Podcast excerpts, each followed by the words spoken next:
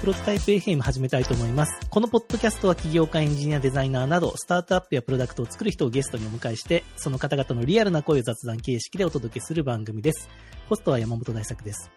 そして今回、えー素敵なゲスト来ていただいてます。えー、東慎吾さんです。よろしくお願いします。はい、どうもこんにちは。東慎吾です。よろしくお願いします、東さん。はい。いや、イメージキャストからやってまいりました。あ、どうもありがとうございます。ご紹介も。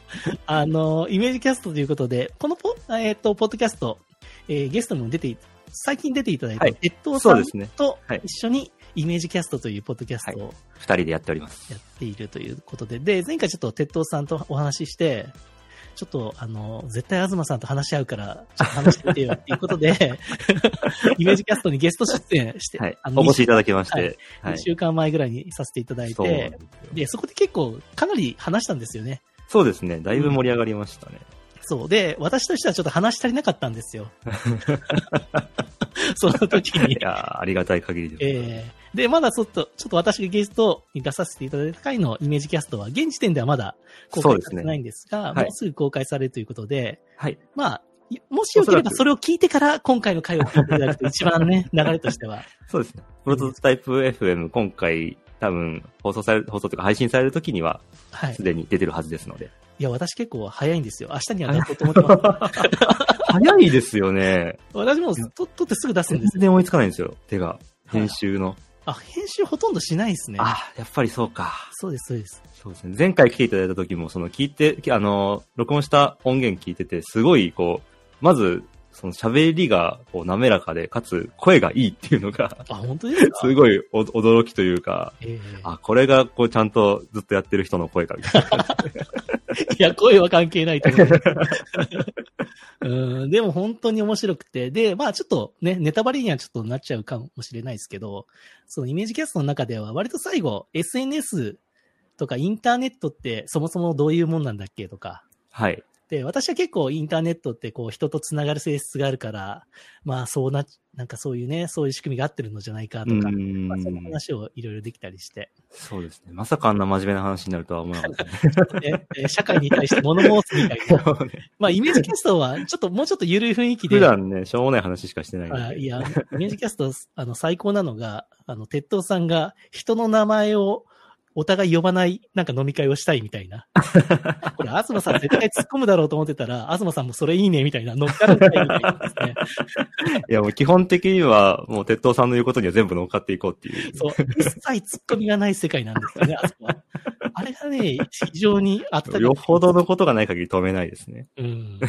あれはね、すごく面白いポッドキャストで。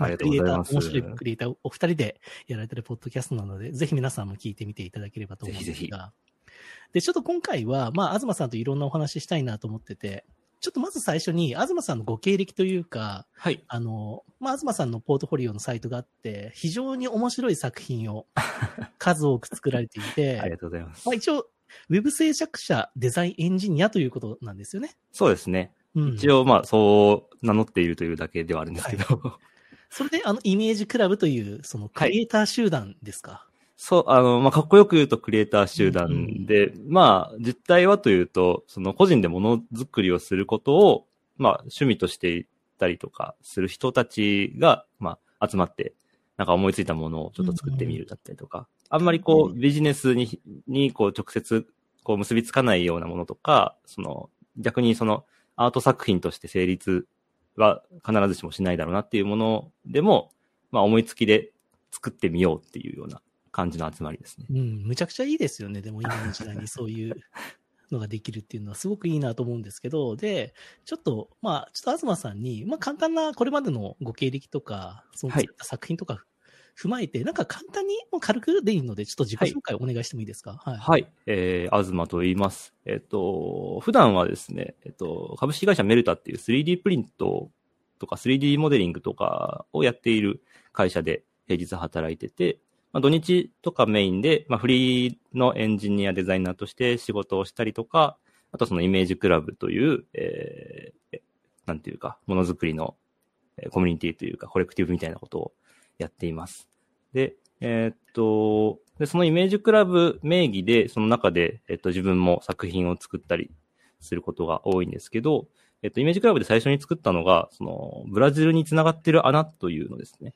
これは、えっと、イメージキャストを一緒にやっている、鉄道さんとも一緒に作っている、えー、作品なんですけど、まあ、あの、僕が、その地面に穴が開いてて、で、そこに首を突っ込んだら、ブラジルに繋がってたらいいよねっていう話をしたら、鉄道さんが、それできるんじゃない？みたいな話をして。さすがだな。さすがだ。さすがだな。できるんじゃ、なんかツッコミがない世界ですよ、ね。そうです。で、えー、作るに至ったという作品でして、まあ、どんなものかっていうと、あの、芝生が敷いてあって穴が開いてて、でそこに首を突っ込むと、えっ、ー、と、半球型の360度の、えー、アクリルの、まあ、半球に対して、えっと、全方面からプロジェクションをして、で、えっ、ー、と、ブラジルの、の、風景というか360度カメラに撮った、うん、えー、映像がな流れているっていう、まあ、ただそれだけのもの。映像が、なるほど、なるほど。はい。そうなんだ。えー、でも。これですね、うん、やるためにわざわざそのブラジルに住んでる人にお願いして 映像を撮ってもらったりとかして。へえ、そこはちょっとちゃんとね、されたんですね、オリジナル。そこはなんとかですね。へ本当はそのリアルタイムで繋いでコミュニケーションを取ったりとか、そのまあ、現地、向こう側にボコッと人が出てきて、こう、あ、なんか変な日本人がいるぞみたいな感じになるのが 一番理想ではあるんですけど、ちょっと大きな問題として時差が13時間ぐらいあるんです、はいはいはい。なんで、あの、昼間でもこう突っ込んだら向こう真夜中だったりとかして、で、ちょっとまあ繋ぎにくいっていうのがあって、今のところ、まあその映像を流すっていうところで止めてはいるんですけど、こう、なんていうか、こう、ブラジルとのコネクションを持つ政府関係者の方とかいたら、ぜひぜひ。まだ改良、改良の余地があるって感じそうですね。理想はもうあの、上野公園の真ん中とかに穴がボコって開いててね、確かに。で、もう常に首突っ込んだら向こう側に繋がってるみたいなのが理想ではありますね。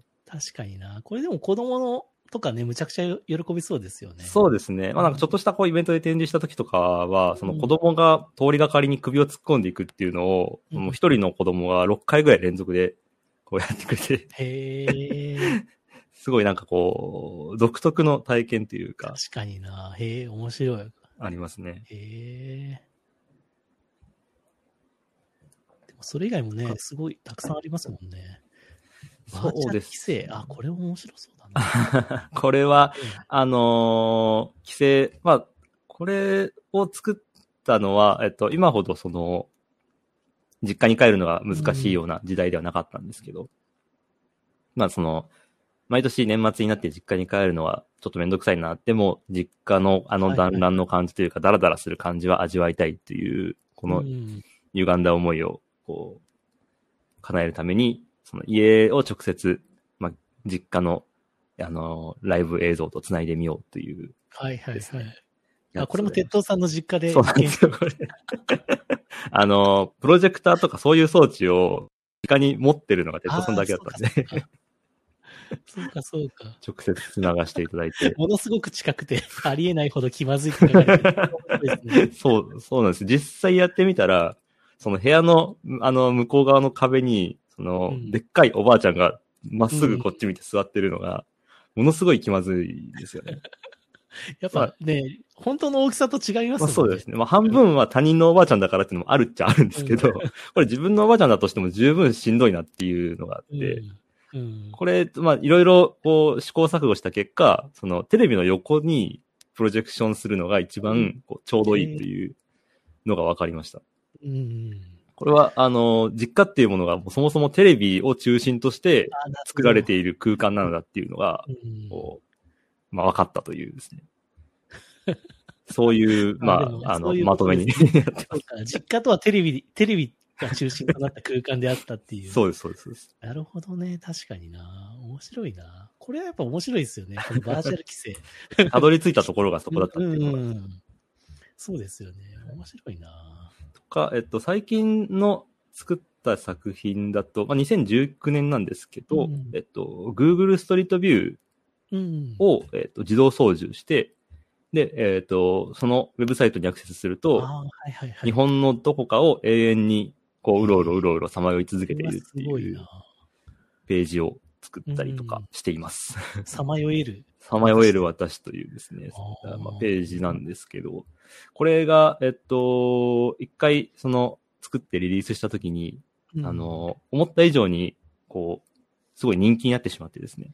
あの、うんツイッターで、結構、いなんかこう、何万リツイートみたいな感じになってしまったはいので、はいはいはい。そうすると、そのアクセス量がすごいことになって、その Google ストリートビューって、えっと、一人アクセス、あの、ウェブ上でアクセスしたのを表示するたびに1.4円かかるんですよね。はいはいはい。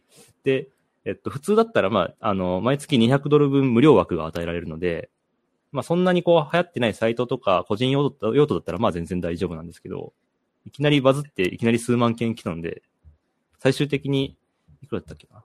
なんか、50万とかそういう金額になってしまってです はいはいごめんなさい、30万か。30万になってしまって。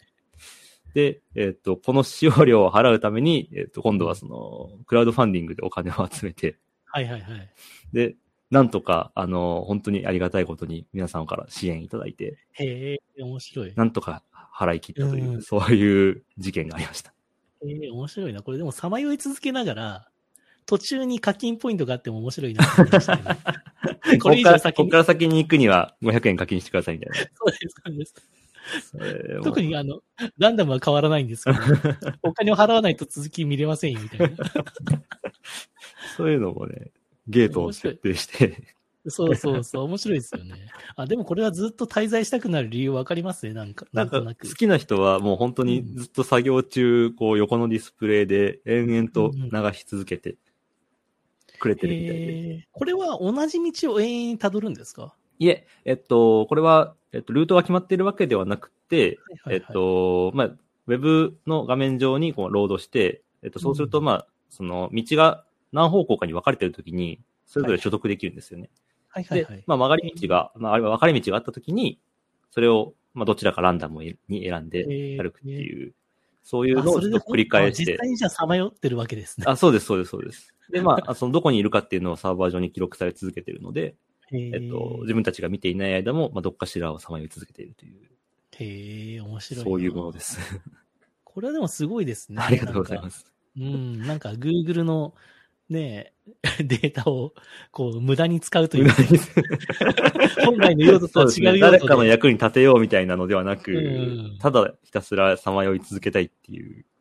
そうですよね。これをさまよえるって表現されるところがね、東さんのセンスだなっていう 気はしますけどね。ちょっとね、格好つけたなっていう思いはあったんですけど、はいはいはい。まあ、これぐらい言ってもいいかなっていう感じで。うん。でもこれやっぱキャッチーだったんじゃないですかね。そうですね。やっぱさまようっていう言葉は、すごい言葉選びとしてはいろいろ考えた結果ではそうですよね。ありますねで、Google マップってさまよわないためのサービスそうなんですよ。。そう、Google うんあの、Never Lost Again っていう Google マップ開発した人たちの本が出てたりとかするんですけど、はいはいはい。まあ、Google マップが誕生することによって、その人が道に迷うっていうことはなくなったっていう本のタイトルなんですけど、僕はわざわざその Google の Google ストリートビューを使って迷いたくて、これを開発してるっていう。はいはいはい。そうですよね。いや、うんそこの視点の切り口がやっぱり東さんっぽいなっていう 気はすごくするんですよね。そうなんかこうね。あ、そんな風に考えてないんですか？切り口とかは。あ、でもそれはあると思います。まあ、個人的な、こう、体験としては、あのー、いっぺんその、国内で旅行に行って帰ってきた後で、その旅行に行った場所に Google ストリートビューでもう一回行ってみたっていうのをやってみて、最初にはいはいはい。きっかけとして。で、そこに行ってこう歩いたりとかしてると、あ、ここ歩いたなーみたいな感じで辿っていくんですけど、うん途中で、こう、分かれ道とかあるじゃないですか。そこで自分が歩いた方向じゃない方向に行くこともできるので、うんうんこうなんか自分の記憶の中を辿ってるにもかかわらず、途中で、その自分の記憶からこう分岐していって、全然自分の記憶と続いてるのに知らないとこにいるみたいなはいはいはい。のが、まあ体験として面白いなっていうのがあって、っなるほどなるほど。ていうのはあるんですけど、まあ、そんなに、こう、難しいことを言っても、パッとは伝わらないので、まあ、さまよい続けられるというなるほどなるほど。まとめ方にしてます。なるほど。じゃあ、裏テーマとしてはそういうのがあるという。そうですね。根底にはある。隠しテーマとしては。もうちょっとキャッチーにするためにさまようみたいな。そうですね。そういうところはありますね。なんですね。ああ、はい素晴らしいですよね。でもやっぱこの東さんのこの作品というかサービスというか、はい。ものを見ると、やっぱりモチーフが明確というか、その穴っていうものだったりとかですね、その実家みたいな、はいはいはい。とか、この、このさまよう、これは多分さまようみたいな、うん。そのコンセプトなんですけど、割とそこがすごくうまいなというかですね、あの、ピンポイントにこう人を刺激するというか。人がなんかやってみたくなるモチーフを見つけるのがむちゃくちゃうまくて、それをうまく作品として提示するっていう、そこが素晴らしいなと思うんですけどこ。んな褒められたことないんで。あ、本当ですか？いや、すごく、いや、すごくね、あの、あ、これ東さんっぽいなっていう感じが、なんかどれもするんですよあ。りがとうございます。見てて。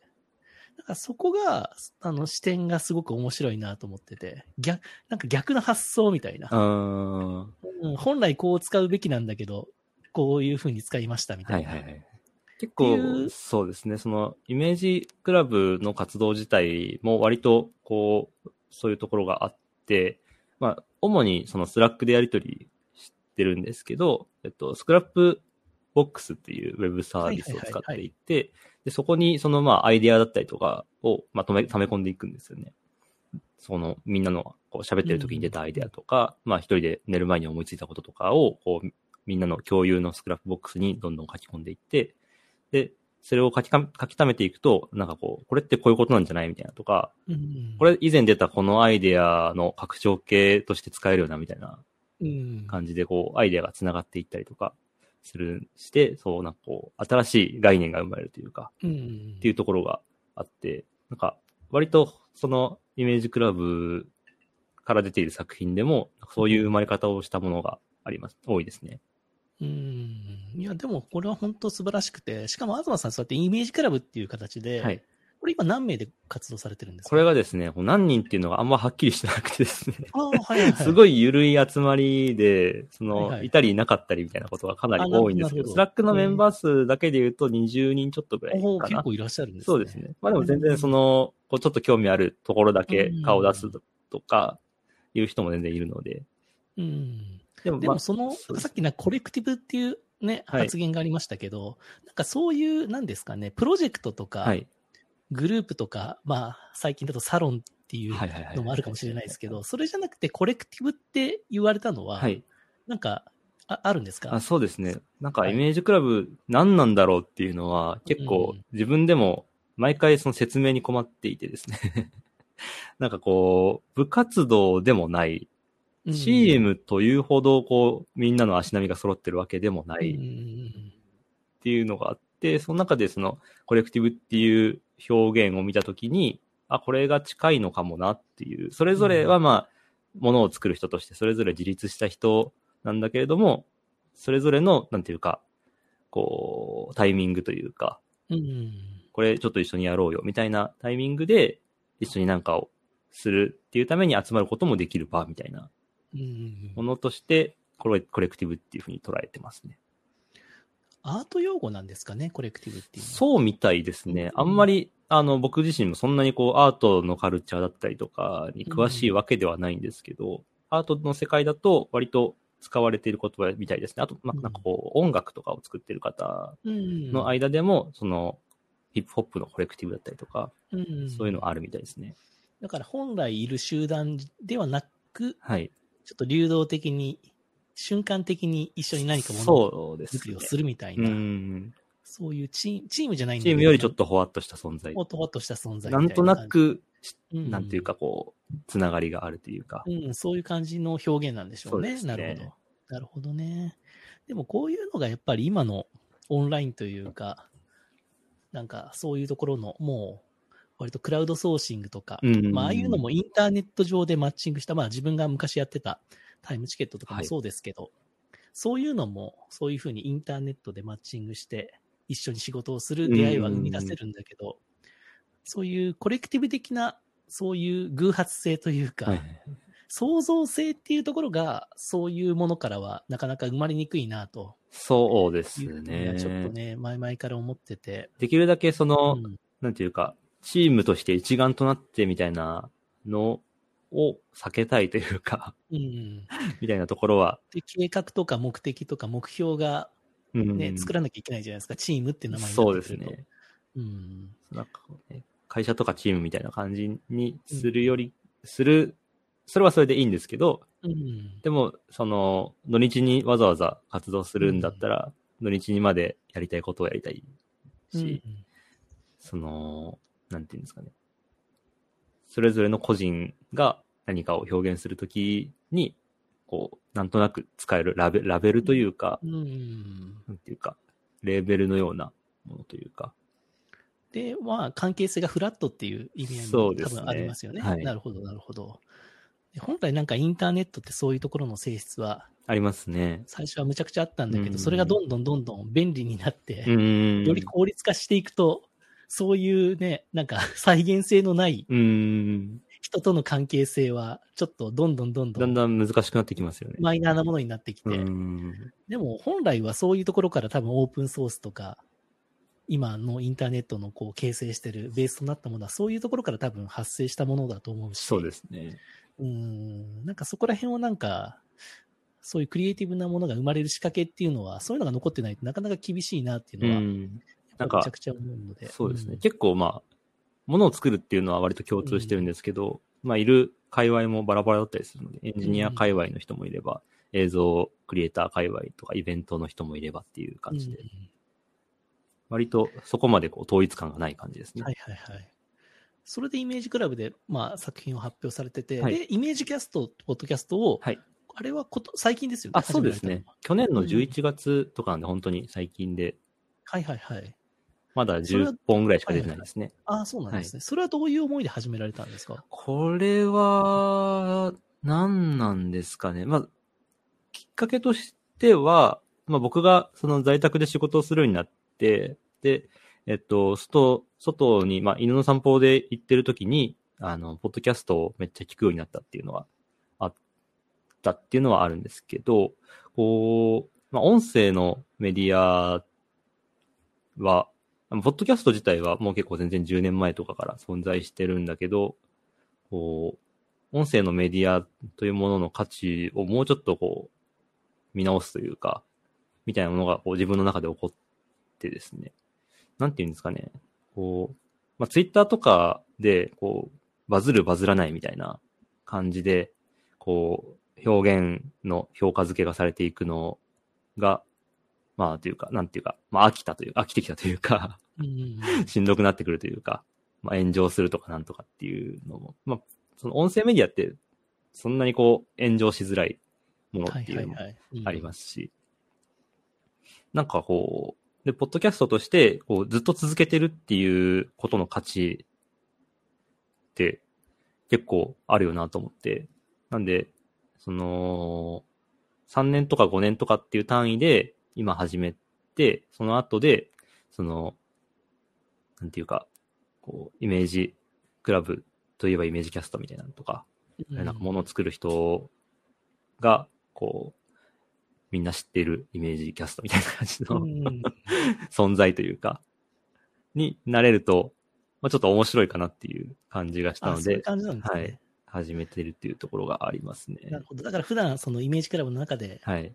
割とミーティング的に普通に話してた雑談を流したらいいんじゃないみたいうな。ういそういうとうころから、感じではありますね。あ、そうなんですはいね。。で、まあ、もその、こものづくりに関する話だけしてるわけじゃないですもあ、んね。ほんと結構バラバラですね。なんか最近こんなゲームやったみたいな 話とかでも、その、まあ、僕が、その、鉄道さんとやってる理由でもあるんですけど、その、やっぱりその、み、その、普通の世の中の話をしてるときとか、好きなゲームの話をしてるときとかでも、その、ものの見方がすごい面白いので、捉え方が僕と全然違うし、彼はそのベースに数学とか物理学がある人なんで、その、世の中の現象とかを捉えるときにも、その数学的な法則がここにはありそうみたいなとか、そういう風に捉えれるのが、すごい面白いなと普段話してて思ってたので、で、それはこのまま、こう、なんていうか、配信する内容として成立できるんじゃないかなと思ったのが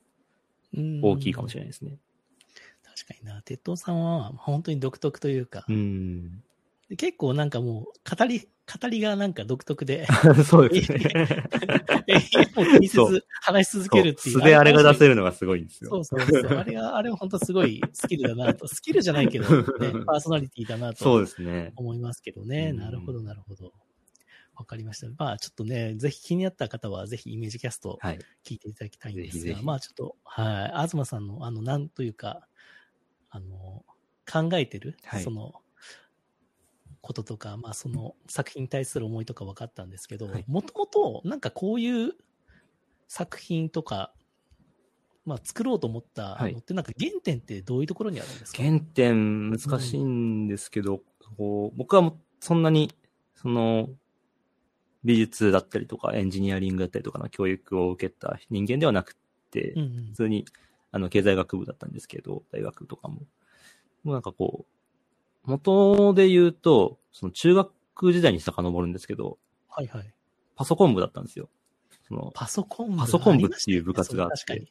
パソコン部って言ってましたよね。パソコン部っていうのが、プログラミング部とそか、う うん。ありましたよね。すごいですよね。道具の名前を部活の同好会とかね。なんかそんなのあったあった気が名前になるっていう。では僕は、その、もともとパソコンっていうものに興味があったんですけど、家にパソコンなかったんで、うん。でもパソ、まあ、パソコン部があるから入ってみようみたいな感じで入ったんですけど、マジでやることがなくって、入ったら、うん。なんか、割とこう、なんていうんですかね、他の部活とかに行く気がない人のたまり場みたいな 感じの空間で、漫画に出てくるようなね。で、かといって、そのずっとその部活でインターネットできるかっていうと、あの、インターネットは顧問に禁止されてるんですよ。へえ。はいはいはい まあなんか、まあ遊んでるのと一緒だからみたいな感じで。うんうんまあそれは、まあ、事実っちゃ事実なんですけど。確かにゲームをやりたい人が入ってたイメージありますね。そうですよね。僕の頃だと。はい何が許されてるかっていうと、その、RPG スクールがあはいのパソコンに入ってて、それで RPG 作るのと、あとはそのタイピングゲームがあってうん、タイピングの練習をするっていう、はいはい その、その二択なんですよ。大体。うんはい。で、えっと、それが、まあ、あまりに暇すぎるっていうのが、うんその、こう膨大な暇に直面したときに、こう、ある種、こう、人間の創造性が発動するっていうのがあって、僕の持論なんですけど、うん。その、不自由とか、その、圧倒的な暇みたいなものがうん訪れたときに、こう、人の創造性がこう引き出されるタイミングが人生で訪れるっていうのがあって、で、それ的な感じで、その、じゃあこのワードとかパワポは入ってるから、このワードとかパワポでどう遊ぶかみたいな。はいはいはい。ええ、それはでもすごいですね。で、ワードにその大喜利のお題を書いて、はいはいでそれを、その、が、その、そのパソコン部の共有の、そのサーバーに置いて、はいで、みんなにおあの答えを書き込んでもらうみたいな遊びをしたりとか。えーあ、今日、あ、そのワードファイルにですね。そうですね。ワードファイルの編集をみんなでしてるってことですよね。そうです、そうです。共有して編集して、うんうんうん。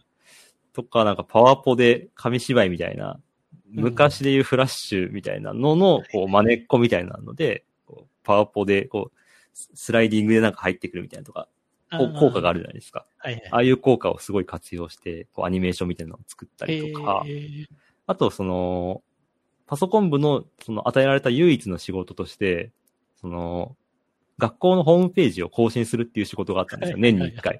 は いはい仕事がありますね。うん学校の部活紹介のページを更新するっていう仕事があって、そのために、その、いろんな部活を回って写真を撮って、で、メッセージをもらってきて、うんで、ホームページビルダーでこう編集して掲載するっていうのがあっはいて、はいはい。でもそのためにデジカメだけは置いてあったんで、このデジカメなんか使えないかなと思って、うん。それでそのストップモーションっていう、その、要はパラパラ漫画の写真版みたいな感じの、その、映像の表現方法があって、で、えっと、これで、その、例えばジャンプしてる瞬間を、こう、写真で撮って、で、手を動かしながらジャンプしてる瞬瞬間をいっぱい撮ったのをせ再生すると、こう、人が手で羽ばたいて空飛んでるように見えたりとか、あとまたこう、手すり、あの、階段の手すりとかをこう、うにょうにょうにょうにょってこう、這い回ってある動いてるような映像が作れたりとか、うんそういうのがああったんで、ひたすらその学校中のなんか遊べそうなところでストップモーションを撮って、で、それをこうパソコン部権限で勝手にパソコン部のホームページに、ページに載せるっていう。あ、その作品というか。作、品というかして、面白動画？面白動画として載せるみたいな。えー、それはでも怒られたんじゃないですか？それは、なんかこう、ちょうどいい面白さだったみたいで、黙認されてましたね。えー。ギリ許せるレベルだったみたいな。えーえーそれはでもいいですね。そこら辺からね、空気がすごい、ちゃんと読んだら、このラインまでは大丈夫だ。そうですね。あんまこう、そこでこう、学校批判みたいな 題材ではなかったんで。まあね、みんなをね、楽しませようとしてるだけですからね。そうですね。っえていうー、のが今だっ、たら話題になりそうだな、見つけ、見つかってそういうのが。そうかもしれないですね。なんかう、んそれをやったりとかしてるうちに、その、一個でかいやつを作ろうってなって、その中学校で、その夏休みに集まって、で、一本その、マトリックスのかっこいいシーンみたいなのを貼り合わせて、すごいしょうもない映像を作るっていうのをやってたんですけど、その、ストップモーションで、こう、うん。みんなでやるっていうのを作って、で、それを YouTube に載せたら、なんか、当時としてはすごい、なんかこう、中学生がこんなん作ってこんなんすごいな、みたいな感じで。今。もあるんですか？今も残ってると思いますねえ、。YouTube でなんて検索した YouTube で、あの、マトリックスのパクリで、マトリックスっていうやつを作ったんですけど、ちょっと待ってください。え、そう、中学生ですか？中学生時代なんで、本当もう15年前とかですね。YouTube 存在したんだぐらいの感じですけどちょっと、待ってください。ま、ななんて検索すればいいですか？えっ、と、YouTube で、はい。マトリクスってあるかな？マトリクスですか？はい。ちっちゃいつの場所が違うっていう。あ、でも、どれだろ存在し、するのかうこれはね、見たいな、絶な、い、対。やすごいな、やっぱり。やっぱ中学生からそういうの作ろうとするってして、で、結構周り巻き込まなきゃいけないってことですよね。ーそうですね。うん結、構、そうでしたね。まあなんか、僕が、そこでこう、カメラ持って、仲良かった友達に、飛ぼうぜって言って、友達は忍者として。そうはいはいはい。やってましたね。あ、でもこれもう消えちゃってるのかな。そうか、もうね当時は、その YouTube で ID も ID も忘れてますもんね。そうですね。トップページで、その、取り上げられて、YouTube の、ええいやそれでこうー、それはすごいな。YouTube おすすめみたいな感じに載って、なんか20万再生とかされたりとか本当ですか？出ましたね。いやー、それは発掘したいですね。これは、すごいな。そうですね。で、まあでもその過程で、その、はいはいもそれとはまた別路、別路線で僕が好きだったものが、そのインターネットの個人サイトで、あ、はいはいはい、はい。えっと、日記、日記サイトっていうのがああ、ありましたね。うん。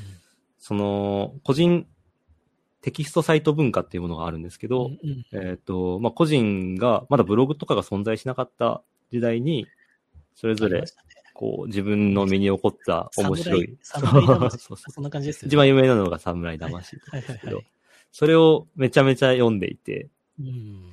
で、その、読んでたのは小学生ぐらいの頃だったんですけど、小学生。ええ で、まあ自分もそういう、こう、ウェブサイトとか作れたら、こんな、こう、自分の日記を書いて、それを、こう、全然知らない人に読ませて、こう、ゲラゲラ笑ってもらうことができるんだみたいなはいはいはい。のを、まあ、子供心ながらに、すげえって思って、うん、で、まだ家にパソコンが切って、インターネットがでも全然繋いでもらえなかったんですよ。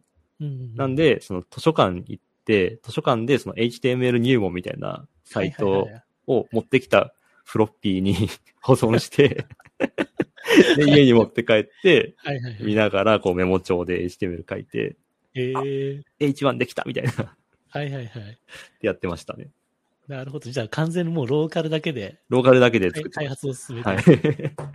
でもね、どっかにアップロード FTP かなんかでしなきゃいけないですよね。そうですねはいは。いそう。でもその時は、そのもうローカルで、その HTML が書けるっていうことだけでそれだけでも自分の中ではもう感動ですよね。確かに。もうそれがもうインターネットですもんね、自うん分の。そう、自分の中のインターネットなんで。うん。確かにな。ええそういう原体験があるのか。そうですね。で、なんか人に見せるみたいなところのきっかけで言うと、やっぱりそのパソコン部の時代に、その作った動画とかを、こう、ホームページに載せて、はいはい。で、友達とか、なんかこう、好きな女の子とかに見てもらうみたいなうん。のがあって、その、その、こう、話しかけるきっかけとかがなかったんで、はいはいはい。逆にこう自分で変なもの作って載せておけばうん話しかけてもらえるんじゃないかと思ってはいはいはいやってたっていう、そういう人間でしたね。ね。もう自分は、自分はこれで知ってくれるみたいな。いや、わかりますよ、その気持ちは。何かしらなんか自分のね、考えてることとかを表現したいみたいな。僕は結構それを年賀状で大量に送りつけてましたけど。あー、僕も年賀状ふざけまくってましたね。そういうちょけるタイプの小学生でした。そう。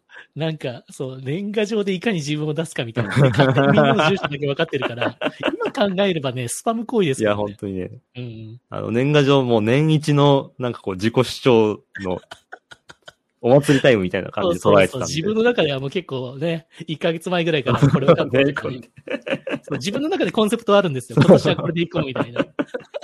そう、今年は、その、全員にラッキーアイテムを決めて送ろうみたいな感じあなたのラッキーアイテムはちくわですみたいな感じで、でそれぞれ全然違うものを書いて。そうそうそう。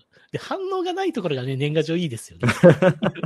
で、そういうね。そう、学校であっても全然その話題にならないみたいな。そう。受けたとしても滑ったとしても、そうそう 忘れ去られてるんで。全くね、伝わってないっていうか。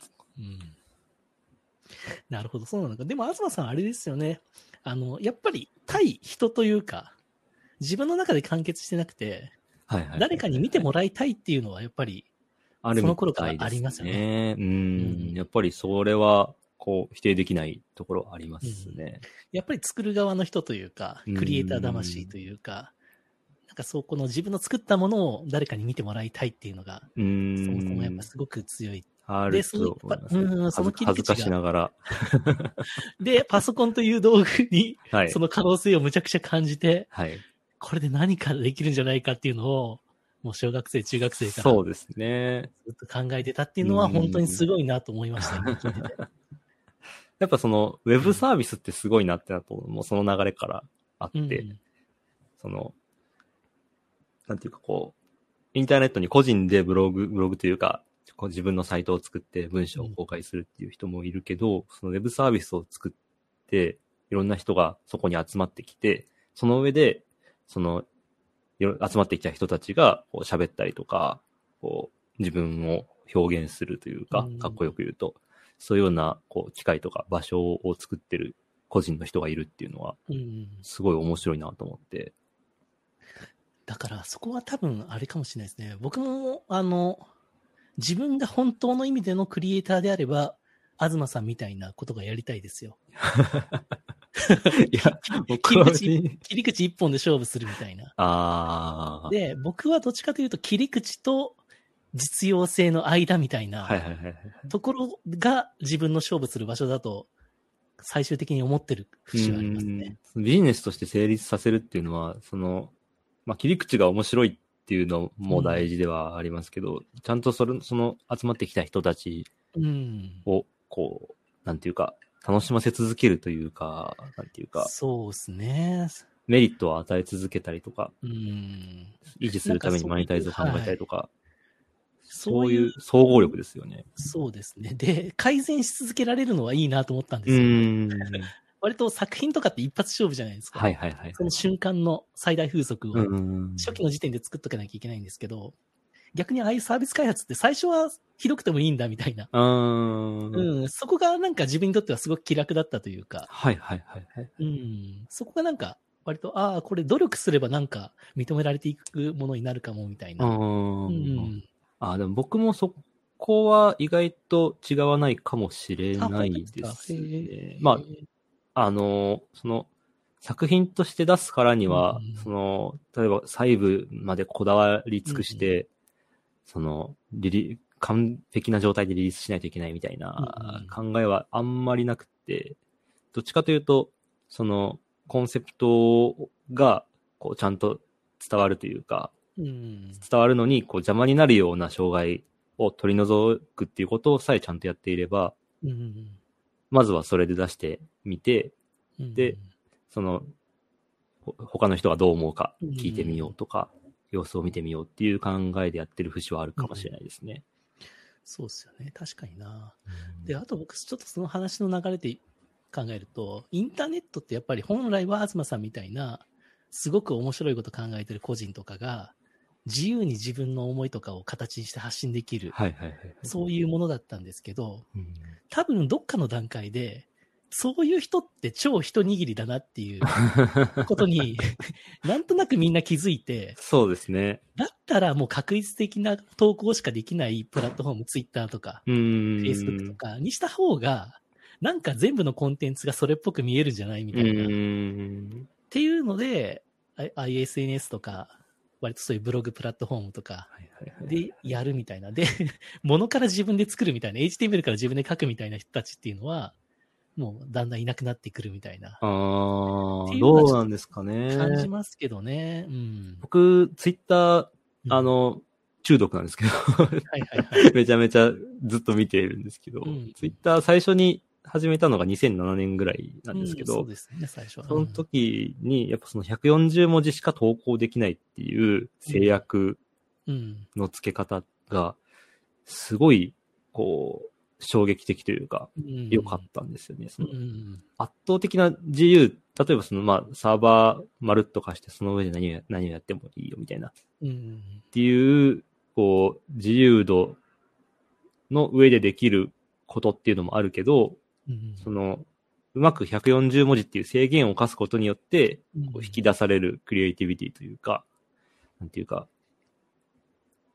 っていうものを、こう、出せるルールという発明というか、そういうのはそういうので、なんか、すごいなというのはあり、確かに、ツイッターはそうですようね。ん、なんかこう、ちょっとね、まだ、ただ、その、イメージキャストでお喋りましたけど、その140文字で、何はい。まあみんなが切磋琢磨した中に、より過激で、うん。より先導的なメッセージが、むっちゃ広まるようになったのは、そうなんですよあの140文字のせいじゃないか、みたいな話をしましたよねうん。そうですね。その、うんその内容で全部伝えきって、うんそれで、こう、一言で納得できるうん。というか、こう一言で面白いと思えるみたいなものうんがどんどん、こう、先鋭化していくというか。うんうんだから文脈とかを削ぎ落として、うん過激により面白くとか、より人を揺さぶるみたいな、そういう表現をやる方が、絶対にこれがリツイートされるし、いいねされて、うん。拡散するっていうのを結構みんなが、うん。分かってる人はそれを、それだけやるみたいな。はいはいはいはい。ん。そうですね。そのバズりやすい書き方みたいなのとかっていうのはありますもんね。がね、ありますよね。うん。こういうふうに、こう、なんていうか、ある、こう、人をコケにすると受けるみたいなのとか。そうそうそう。だから、ちょっとこれは、あの、今後の、ちょっと今日、ポッドキャストで、はい。メインテーマとして話したい話題につながりそうなので、はい。ちょっとじゃあ前半この辺りにして、はい。